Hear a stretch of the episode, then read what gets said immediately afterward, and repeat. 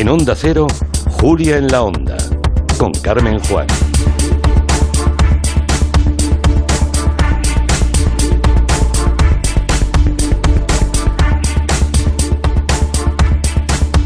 Son las 4 de la tarde y 34 minutos. Como cada jueves estamos con nuestros analistas del orden mundial, Fernando Arancón y Eduardo Saldaña. Fernando, buenas tardes. Muy buenas tardes. Hola Eduardo, ¿qué tal? Hola Carmen, pues bien, ahí vamos. Sí, vamos a repasar que tenemos el mundo muy revuelto, la verdad. Hay muchísimas cosas, pero sí, sí, bueno, qué semanas, una detrás de la otra, es que es tremendo. Antes de antes de entrar en algunos de los temas que habéis preparado, también me gustaría conocer un poco em, por una de las noticias de esta semana que, que ha dado pie a muchos más comentarios, eh, eh, el papel de Angela, de Angela Merkel, ¿no? Eh, primero esa rueda de prensa, después de haber estado reunida hasta las 3 de la madrugada con los representantes de los Landers, tomando decisiones muy restrictivas sobre cómo iba a ser la Semana Santa en Alemania, ya que están viendo que la cuarta ola está ahí, al cabo de la calle, y que 24 horas después se desmarca, rectifica y lo asume como un error personal. No estamos muy acostumbrados a ver eso en los políticos. No sé vosotros que lo seguís más de cerca en el mundo mundial si hay muchos más casos, ¿no? De una asunción de responsabilidades en primera persona como este. No, la verdad es que no. Y además Merkel ha dado, bueno, es cierto que la, canciller sí que ha marcado una, una línea bastante clara con lo de la pandemia, una mano muy dura y la respuesta muy severa, ¿no? Pero ese el salir públicamente, el decir que se ha equivocado, es algo que, que no, a lo que no estamos acostumbrados, como bien dices. Aunque aquí hay una cosa muy interesante, Carmen, y es que tenemos que ver eh, la cuestión de Alemania también en un poco la lógica electoral, porque Merkel se marcha ya en octubre. Y lo que ha quedado claro es que legislar en la pandemia no es nada sencillo. Alemania lleva ya um, dos, tres meses con restricciones bastante duras y se ve que este movimiento, esta propuesta de, Merkel ha hecho que, todos los landers ¿no? se le echen encima y digan que, que no es posible aplicar esas restricciones tan severas que quería. Y es que el apoyo popular de Merkel ha caído 10 puntos desde enero y además su partido no se encuentra en buena posición porque el ministro de Sanidad, que este hombre eh, parecía que, que era uno de los posibles candidatos para suceder a Merkel, que es eh, Spahn, ¿no? Está bastante en entredicho últimamente. Yo creo que tiene una tasa de desaprobación de, del 60%. Por eso hay que ver un poquito que Merkel está mirando ya al otoño, porque se marcha y o se pone las pilas con la gestión de la pandemia y mantiene un poquito la calma a nivel nacional, o el gobierno de la CDU y la CSU pues se puede ver muy perjudicado en, en las urnas, porque todavía no hay un sucesor claro. Entonces Merkel está en esa situación de tengo que mantener contenta a la población porque me voy a marchar y a ver el que venga con qué situación se encuentra, ¿no? Vale, o sea que siempre hay que leer entre líneas, ¿eh? que siempre hay alguna cosa ahí detrás que justifica algunas de las acciones eh, que hacen los líderes. Que no seamos tan ingenuos ni vayamos con el lirio en la mano de pensar que, uy, mira qué bien que lo hace. No, lo ha hecho bien, ¿eh? no lo ha hecho mal, pero hay, hay unos intereses detrás bueno, para eso tenemos unos analistas como vosotros, como el orden mundial, para que nos expliquen lo que hay detrás de las cosas. Vamos al lío. Hoy hablaremos de las elecciones en Israel, también de las sanciones de la Unión Europea a China, del escándalo de AstraZeneca, pero antes de eso eh, hay que retar a los oyentes en esa encuesta internacional de la semana, ¿no? ¿Qué nos vais a preguntar hoy a la audiencia? Pues mira, Carmen, como en este año de pandemia, uno de los temas que más se ha tratado es el de la economía, el empleo y, bueno, un poco cómo está el sector empresarial ahora que tenemos los rescates también a empresas en España, vamos a hacer una pregunta relacionada con ese tema. Ahí va. ¿Cuál de estos países tiene menos trabajadores en las empresas públicas? En las empresas públicas. Vale, empresas Alemania, ¿Mm?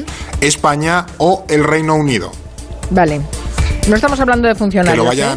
No estamos hablando de funcionarios. Estamos hablando de trabajadores de empresas públicas. Eso es. Vale. Como podría ser aquí, por ejemplo, pues no sé, gente que trabaja en correos o en, bueno, en empresas públicas españolas, ¿no? Muy míticas. Vale. Eh, Alemania, España o Reino Unido. A ver qué dicen los, eh, los oyentes. Vayan contestando, que tenemos tiempo hasta las 5 para resolver esta, esta encuesta. Hay una oyente, y de paso les recuerdo que si quieren hacerles preguntas a, los compañeros del orden mundial, pueden hacerlo a través de nuestras redes sociales, las eh, redes sociales del orden mundial, que después las recordaremos, o también el WhatsApp de voz, el 638-442-081. Es lo que ha usado una oyente que nos pregunta, ¿qué pasa ahora con las mujeres en Turquía? Vamos a escucharla. Hola, buenas tardes. Esta es una pregunta para el orden mundial. Ahora que Turquía se ha salido del Tratado Internacional contra la Violencia de Género, pues me pregunto qué va a pasar con las mujeres en el país o qué consecuencias va a tener para ellas. Muchas gracias. Bueno, ¿qué consecuencias va a tener para ellas si se sale el país de los tratados internacionales contra la violencia de género? ¿Qué le decimos? Pues que la situación no es muy sencilla para las mujeres ahora mismo en Turquía, porque el mensaje que, ha lanzado el gobierno es poco esperanzador. Y es que el convenio de Estambul, por el que nos pregunta esta oyente, regula una serie de puntos básicos en los derechos de las mujeres, ¿no? Pues la lucha contra el matrimonio infantil, violencia doméstica, la mutilación genital femenina y todas aquellas prácticas que, que por desgracia sufren miles de mujeres diariamente. Así que la salida del tratado pues es un batacazo para la igualdad en Turquía y para la seguridad de las mujeres turcas. Y es que ellas mismas y en general la sociedad turca apoya el tratado. Y de hecho salieron a las calles para protestar contra la decisión de, Erdogan. Y no es para menos, Carmen, porque se calcula que, que actualmente en Turquía son asesinadas unas 300 mujeres anualmente a manos de sus maridos. Si no más, que las estadísticas no están nada claras. Pero al final la cúpula del gobierno dice que aun teniendo estas cifras, el tratado mm, no es necesario porque los derechos de las mujeres pues ya se conocen eh, en la Constitución. Y es paradójico porque Turquía fue el primer país en firmar el convenio de Estambul e irónicamente es el primero en dejarlo eh, porque eso para el gobierno pues la igualdad de género genera tensiones innecesarias en la familia. Esa ha sido la expresión que se ha utilizado. Pero aquí como siempre tenemos que analizar esta decisión desde el interés político de Erdogan ahora mismo. Y es que este movimiento lo que busca es contentar al ala más conservadora e islamista de, su partido y de la sociedad turca porque si los oyentes han estado pendientes de la economía actualmente Turquía está pasando unos momentos complicados hemos visto una caída en bolsa tremenda y de la lira. Entonces, Erdogan lo que están buscando es un poco de, apoyo popular y de cambiar un poco el foco de debate ¿no? a nivel nacional. Hay que ver el giro copernicano que está haciendo Turquía desde que se han vendido el, políticamente a los islamistas, ¿eh? Y, sí. Y al, sí, sí, y, a la y que también está un poco desencantado por el hecho de, su aproximación a la Unión Europea, porque vimos que al principio Turquía pues eso firmó este tipo de convenios, unas reformas muy estructurales, pero al final la supervivencia política de Erdogan pues lo que le ha llevado es a, mira, la Unión Europea no me va a aceptar, pues yo voy a buscar las mañas para quedarme en el poder. Y una de ellas es tener contesta, contento a los islamistas. Dice Gustavo Ugarte a través de Twitter, Turquía se sale del convenio de Estambul, ¿a nadie le parece paradójico? es verdad. O sea, el convenio de Estambul, pues Turquía no, no es. se llama Estambul porque, acogió todo, todo el proceso allí. Claro, sí, sí. sí. En fin, bueno, vamos a nuestro tema central. Hoy vamos a mirar a Israel. Este martes volvió a haber elecciones, le han cogido el gusto. Han sido ya cuatro convocatorias electorales en dos años. es tan peor que aquí. Eh, bueno, y no es para menos, porque la verdad es que tampoco estas han despejado mucho el panorama. De hecho, está en duda que no tengan que haber otras elecciones en breve, ¿no? Unas quintas. De nuevo ha ganado el partido de Netanyahu. Así lo celebraba la noche electoral. Esta noche hemos conseguido un logro increíble. Hemos conseguido que el Likud sea el mayor partido de Israel por un amplio margen. Raquel Martos tiene una grabación de Netanyahu que lo hace cantar una jota y yo ya no puedo escuchar a Bibi Netanyahu sin, sin escuchar la jota, pero bueno. Este hombre lleva 12 años como primer ministro, eh, actualmente tiene un juicio abierto por fraude y soborno, eh, pero sigue siendo el más votado. ¿Cómo es posible? Pues que al final los israelíes siguen votando el Likud. las urnas hablan, ¿no? Que es, al final el, Likud, su partido es el, bueno, el clásico de derechas del país, ¿no? Efectivamente, los casos de, corrupción son preocupantes, pero a la gente lo que le importa en esos momentos es la buena gestión que se ha hecho de la pandemia. Eh, si lo recordamos, aquí lo hemos eh, analizado pues hace meses, eh, se está poniendo muchísimo las pilas con la vacunación Israel, precisamente para que cuando llegasen estas elecciones Netanyahu tuviese una gestión que, que vender. Prometió que volvería a la vida normal y lo está cumpliendo. Israel, de hecho, es el país más avanzado en, vacunación. De hecho, creo que el 60% de la población tiene al menos ya una dosis y el 53, casi 54% de la población está ya inmunizada. Entonces, ya digo, es que la, normalidad está volviendo al, país y ya hemos visto vídeos en redes sociales pues, de gente eh, tomando cervezas en terrazas muy tranquilamente y sin mascarilla, ¿no? Entonces, bueno, Netanyahu eh, también ha prometido recuperación económica, la que va aparejada al, final de la, de la, crisis sanitaria y que realizará todos los cambios que el bloqueo político no, no ha permitido y la gente le cree y avala esas promesas, ¿no? Entonces, al final ahora los israelíes necesitan un gobierno fuerte y que no esté permanentemente saltando de elecciones en elecciones, así que, bueno, mucho voto útil, se ha acabado decantando por él. Ellos, más que fatiga pandémica, tienen fatiga electoral y eso también ha tenido que ver en la victoria de Netanyahu. De hecho, la participación, aunque ha sido la, la más baja desde 2009, un 67%, le ha beneficiado también porque los que más participación han perdido, los que más apoyo han perdido han sido los partidos árabes, los que apoyan facciones árabes, que evidentemente no van con, con Netanyahu, el Likud ha caído, pero menos. Entonces, bueno, mm, va a sacar unos resultados un poquito eh, peores que, en marzo del año pasado, pero eh, al menos eh, mantiene el, predominio del, arco electoral en Israel. Ya, pero se podría considerar lo que decían, lo de una amarga victoria, ¿no? Porque a fin de cuentas es difícil que, que organice un gobierno o que tenga un gobierno en mayoría o que, o que tenga una, simplemente una mayoría para formar gobierno. Claro, si nos alucina nuestra fragmentación parlamentaria en Israel es una barbaridad porque hay un faccionalismo enorme, hay muchísimos partidos en el Parlamento, entonces tienes que hacer unas coaliciones absolutamente gigantescas, ¿no? Ya intentó Netanyahu con, con el con el otro gran candidato y no le ha salido, ¿no? Entonces, bueno, está ahí un poco en el aire. Como los Países Bajos de, Oriente Próximo, claro, en el Parlamento. Sí, sí.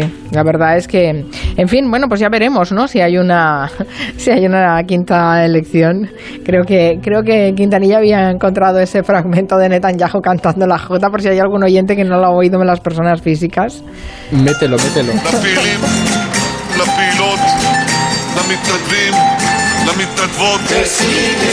Es que es, es que va cuadrado, de verdad que es buenísimo.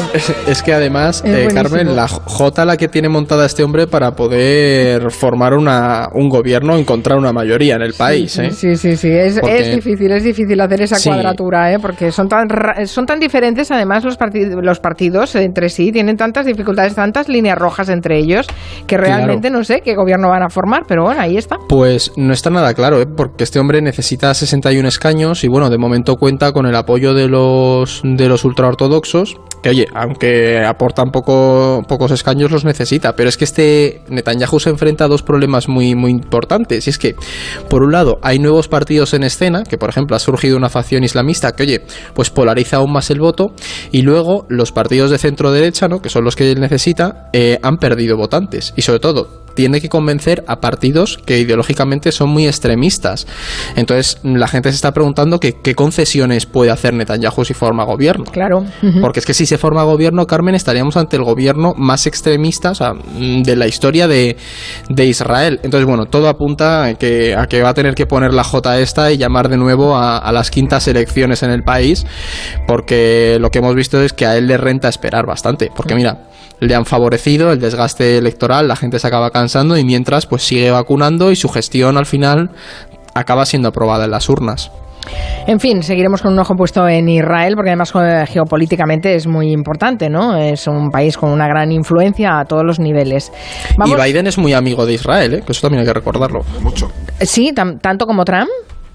Yo te diría que incluso más, porque eh, Biden siempre ha sido muy pro-Israel desde, desde el origen, que me corrija Fer si me equivoco, pero yo recuerdo declaraciones de Biden las iniciativas que ha tenido y cuando le han preguntado por la campaña, durante la campaña electoral estadounidense, eh, Biden decía abiertamente que él tenía muy buenas relaciones con Israel, que durante su presidencia no iba a haber ningún problema con Israel y vamos, yo creo que Netanyahu cuando ganó Biden no, le, no es que le diese una alegría, pero tampoco creo que le diese pena que no estuviese Trump, porque para Israel las cosas no, no van a cambiar. Tienen, siguen teniendo un aliado en Washington y, ya digo, su, su, política, bueno, de hecho Biden dijo que esa eh, famosa acción de llevar la embajada de Estados Unidos a Jerusalén, que al final era el reconocimiento de la capitalidad de Jerusalén en Israel, Biden dijo que no le iba a revocar. O sea que eso ya era muy sintomático del, perfil que iba a tener las relaciones entre Estados Unidos y, este país de Oriente Próximo. Bueno, Entonces, eh, gobierna quien gobierna en Washington siempre han sido bastante projudíos, ¿no? efectivamente, O sea que, vale, vale. Mm. Vamos con las noticias de la semana. Si os parece, vamos a empezar con la Unión Europea. Eh, esta semana Bruselas ha decidido sancionar a China por el internamiento de yugures en la región de Xinjiang. Es un paso muy importante porque hasta ahora nadie lo había hecho. Expliquemos un poco cuál es ese conflicto, cuál es esa, esa la situación que hay en esa región y qué busca Europa eh, metiéndose en todo esto. Vamos a ver, esta región de, Xinjiang está al oeste de China, ya sabemos que China es enorme y la mayoría de la población, prácticamente el 95% de la población en China, está en la costa de China, es decir, en la zona este. Pero esta gente que es de pueblos túrquicos, es decir, parecía la gente de Kazajistán, de Turmenistán, de Uzbekistán, y son musulmanes, viven justo al otro extremo del país, al oeste. ¿Y qué pasa? Que China lleva mucho tiempo, la República Popular China lleva mucho tiempo intentando homogenizar a toda la población, y eso pasa por también imponer unas prácticas culturales, idiomáticas en todo el país, que esta gente, los uigures de Xinjiang, no siguen. Y entonces, básicamente, lo que se ha venido investigando, y esto lleva, no, es algo reciente, sino que lleva muchos años eh, siendo informado, formado por, pues, por ONGs, por creo que Reuters o New York Times han sacado profundas investigaciones, básicamente lo que se está cometiendo con esta gente es una limpieza étnica eh, para que abandonen su religión, para que abandonen su cultura, para que abandonen sus, sus costumbres y de hecho están siendo colonizados porque traen a otras gentes, a otra gente china de otras partes de China para llevarles a esa zona y que básicamente en el largo plazo esa cultura uigur desaparezca. Entonces ahora lo que, lo que se ha hecho, al menos por parte de la Unión Europea, es lanzar el mensaje de que la Unión Europea no va a tolerar que se los derechos humanos, porque esto es un caso flagrante, ¿no? Lo haga quien lo haga, los, ya digo, los, los de China, estos son una, minoría musulmana y que están siendo básicamente reeducados, incluso en, en campos donde prácticamente les obligan a renunciar a, a su religión e identidad, ¿no? Entonces los miembros de la Unión han sido los primeros países en castigar este, esta tragedia, este problema, como has, mencionado, y de hecho ha sancionado a, cuatro altos funcionarios un poco responsables de, bueno, de diseñar las detenciones, la reclusión y el, y el nuevo adoctrinamiento, que son sanciones individuales, que es cierto que no van a cambiar gran cosa, porque básicamente es que no podrán venir a, Europa y, que básicamente les van a embargar las cuentas, ¿no? las clásicas sanciones. Pero no deja de ser simbólico y con eso proyectan un poco la imagen de una unión fuerte que abandera la, paz y los derechos humanos. De hecho, también se han unido Estados Unidos, eh, el Reino Unido y Canadá. Evidentemente, China no se va a quedar parada, de hecho, sancionará a eurodiputados europeos como castigo y creo que también ha emitido sanciones contra algunas eh, fundaciones y centros de investigación europeos que investigan sobre China, ¿no? como una forma de, dificultar su labor. Lo que más preocupa a Bruselas ahora y básicamente qué pasará con un tratado comercial que queda pendiente de firmar con China, ¿no? Y también hay uno de inversiones que hemos firmado recientemente, eh, pero bueno, al final el dinero es lo que lo que tiene, ¿no? Que siempre duele más que los, los derechos humanos, lamentablemente en este mundo. Eh, vamos con una Carmen, por añadir una cosa, este, hoy saltaba la noticia de que eh, algunas plataformas chinas han prohibido la venta de ropa online de, de H&M de la, de la empresa porque emitió un comunicado de que no iba a comprar algodón de Xinjiang por las supuestas acusaciones de trabajo forzoso en la región. Es decir, para que veamos el punto hasta, hasta donde llega todo a la cuestión de Xinjiang en la política exterior y comercial china. ¿eh? Mm. Eh, me dice a través de Twitter Xavi FC, dice, ojo, eh, no es lo mismo pro-judío que pro-israelí, y he utilizado las dos fórmulas, y además Obama no estaba muy contento con la situación eh, con Netanyahu al frente. Bueno, claro, porque además Netanyahu es bastante conservador, ¿no? Pero eso no quita que incluso Obama era más pro-israelí. Claro. Es que yo le diría que, el vicepresidente Obama era Biden y que bueno, que no estaba contento con Netanyahu, pero cualquier presidente estadounidense sabe que tiene que negociar y lidiar con Israel o sea, es que las relaciones de, los países son fundamentales. Y en Oriente Próximo es que no hay alternativa. Es decir, para Estados Unidos su máximo aliado siempre ha sido Israel, quizás de forma más reciente Arabia Saudí, pero ya sabemos cómo se comporta Arabia Saudí, ¿no? Que te trocea a disidente, o sea, que tampoco es como un aliado muy fiable. Y entonces al final, claro, entonces al final siempre has, dependido de Israel, que son los más normales dentro de esa región, ¿no? Fer, de, que... te troceas disidente. Desde luego, lo, tuyo son las relaciones internacionales, pero no la diplomacia. en Arabia Saudí no nos están escuchando, espero, así que... Pues yo creo que Fernando no va a poder ir a visitar. Por favor, bueno, vamos con una noticia que no es tan habitual, que es tan habitual que la verdad es que es preocupante. Corea del Norte, otra vez, ha lanzado su anual repertorio de misiles al mar de Japón para, digamos, dar la bienvenida al nuevo presidente de Estados Unidos. Em, bueno, lo de Corea del Norte es que siempre es como un... Estamos ya en fallas, ¿no? Sí, sí, es una cosa. Não, não. Ah, pero a Biden no le ha gustado nada, ¿eh? Yo creo que no, no hereda la amistad de Trump con, eh, con Rocketman. no, y es como tú dices, Carmen, que al final ya es eh, casi costumbre que Kim Jong-un pues lance una serie de, misiles cuando no está contento con, Estados Unidos. Y esta vez lo hace para lanzar una advertencia y también desafiar un poco a Washington, porque todo lo que hemos visto esta semana eh, viene porque Biden está revisando su política exterior y parece que se va a alejar un poco del diálogo que entabló Trump y que volverá a esa lógica de, de imponer sanciones, ¿no? Entonces, esto es algo que Corea no quiere porque el país lleva prácticamente un año aislado y se teme que su situación económica sea muy, muy, muy grave. Es, al final, es una estrategia de, Corea del Norte que ha utilizado desde hace años. Saca músculo nuclear y armamentístico para forzar un poco esas negociaciones. De hecho, creo que los oyentes se acordarán de cómo aumentaron las tensiones con Trump, que fue esa mítica frase de responderemos con fuego y furia. Salieron libros y todo. Pues ahora vemos un poco el ejemplo con, con la nueva administración. ¿Qué pasa? Que eh, las tensiones no tienen fácil arreglo. Biden no es Trump y Kim Jong-un lo sabe. Y luego Estados Unidos, Japón y Corea del Sur eh, ahora son los más afectados por, por estas acciones de, Corea del Norte. Pero bueno, de momento parece que se tendrán que contentar con sancionar al país de manera unilateral y aguantar el tipo, porque China no parece que, les vaya a permitir hacer mucho más, que China ha sido siempre el aliado de Corea del Norte, ¿no? Un poco. Y para ir terminando, vamos a mirar la vacuna de AstraZeneca, gran protagonista. Lleva una semana más en el punto de mira. Ayer nos enteramos de que la farmacéutica había escondido dosis en Italia para dárselas a Reino Unido, mientras los rifirrafes con la Unión Europea continúan. Esto es un escándalo. ¿Qué es que se sabe de momento? Pues la verdad es que continúan los, los desencuentros con AstraZeneca, ¿no? Y es lo que tú decías, que se descubrieron estos millones de dosis, aunque no termina de estar nada claro, Carmen, de, de qué se iba a hacer con ellas y las versiones que están dando son bastante confusas, porque por un lado AstraZeneca dice que parte de estas vacunas estaban almacenadas para ser distribuidas entre los países eh, más pobres, ¿no? A través del mecanismo COVAX y que la otra parte había sido producida en una fábrica que aún no tiene los permisos y bueno, que las tenían ahí guardadas para a, la espera de que la Unión Europea les diera el visto bueno para empezar a repartirlas dentro de la Unión, ¿no? ¿Qué pasa? Que esta es la versión de la empresa y el problema está en que la Comisión Europea pues no termina de fiarse de la palabra de la farmacéutica. Eh, von der Leyen no sospecha que parte de esas vacunas podían estar destinadas al Reino Unido y esto sería un escándalo enorme porque AstraZeneca no está cumpliendo el contrato con la Unión, pero sí con el Reino Unido, cuando se ha sabido que, la Unión Europea firmó antes que el gobierno de Johnson. Además, eh, AstraZeneca argumenta que, no da abasto con el suministro, pero sí puedes eh, guardar 29 millones de dosis. Entonces, llueve un poco sobre mojado. Y todo se produce en un momento muy delicado. De hecho, hoy los líderes de los Estados miembros se están reuniendo para ver qué hacen con este tema. Y es que las tensiones con Reino Unido no paran de aumentar, aunque se ha emitido un comunicado conjunto, de vamos a cooperar, pero al final lo que Bruselas quiere es que Londres realmente coopere, que se comprometa a facilitar, a ayudar a que AstraZeneca cumpla con sus compromisos.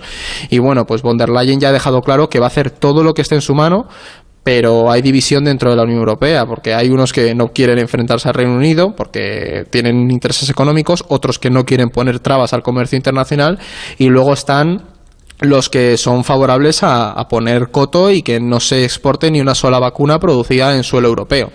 Entonces veremos cómo acaba esto. Hoy hay que estar pendientes, pero vamos, que AstraZeneca no ha sido la mejor opción parece que, está un poquito claro, sobre todo por el, los, follón que tenemos. Bueno, están todos retratados en este, en, en, en este conflicto, ¿eh? Todos, la Unión Europea, Reino Unido, la gestión de la farmacéutica, aquí nadie se va de rositas, es tremendo cómo se ha hecho lo mal que se ha hecho. Bueno, vamos a resolver la pregunta de hoy. Recuérdanos, Fernando, cuál era y, y vamos a ver cómo han ido los resultados. Vamos a ver, eh, la pregunta era cuál de estos países tiene menos trabajadores en las empresas públicas. Las tres opciones eran Alemania, España y Reino Unido y los resultados, me voy a ir a la encuesta, ahora mismo están 31,3 Alemania, España 42,6 y Reino Unido 26,2. Vale, pues la respuesta correcta es... Reino Unido. Menos, menos, menos trabajadores en las empresas públicas. A ver si se han equivocado los oyentes y pensaban que pedíamos más. No, no, menos, claro. Menos, menos, El Reino menos, Unido menos. se Eh, privatizó muchísimo con la, eh, con la era Thatcher, ¿no? Efectivamente, efectivamente, solo un 0,5% de los trabajadores eh, totales, por así decirlo, del Reino Unido están en empresas públicas. Ojo, que los oyentes estaban ahí a lo mejor que como salía España y dicen voy a votar España, pues andan bastante bien encaminados porque España es el siguiente país. Solo un 0,8% eh, de los trabajadores de totales españoles trabajan en empresas públicas. Somos los penúltimos de Europa, o éramos en el año 2015, que es muy sintomático, ¿no? Cuando reclamamos eh, pues más empleo público, mejores gestiones, es que en España no hay empleados públicos, algo que también nos pasa con los funcionarios. A pesar de ese mito recurrente de que en España es un país de funcionarios y tal y cual, no es cierto. España es el quinto país de la Unión Europea que menos funcionarios tiene trabajando eh, en relación a su fuerza laboral total, ¿no? Entonces, si lo pensamos, ¿qué gran empresa pública hay en España? Bueno, pues correos y no sé, quizá hay alguna Hay más, pero vamos, no. Eh, pero algunas empresas claro, no acumulan mucha fuerza pero- laboral, ¿no? no. Mientras que, por ejemplo, en otros países hay empresas públicas estatales que son absolutamente gigantescas y de hecho el Estado tiene participaciones dentro de las empresas, ¿no? España no Pues es se acabó. Fernando Arancón, Eduardo Saldaña, muchas gracias. Hasta el próximo jueves. Un beso. Las Hasta la noticias de las próxima. 5.